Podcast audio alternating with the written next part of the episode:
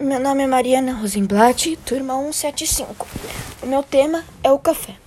Poda do cafeiro contribui para o aumento da produ produtividade da lavoura.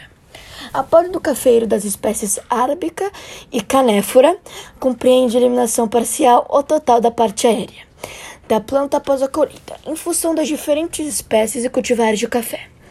Essas, essa, essa prática ocorre geralmente no período de agosto a outubro e tem como principais objetivos a re renovação por indução de ramos produtivos de plantas depauperadas pela idade, lesões causadas por fenômenos climáticos ou pela incidência de pragas e doenças. O cafeicultor, por meio dessa prática agrícola, também poderá programar com eficiência a condução e a produção de cafeeiros em sistemas de lavouras. Obrigado pela atenção. A fonte da notícia é a Notícia Agrícolas adaptada por mim.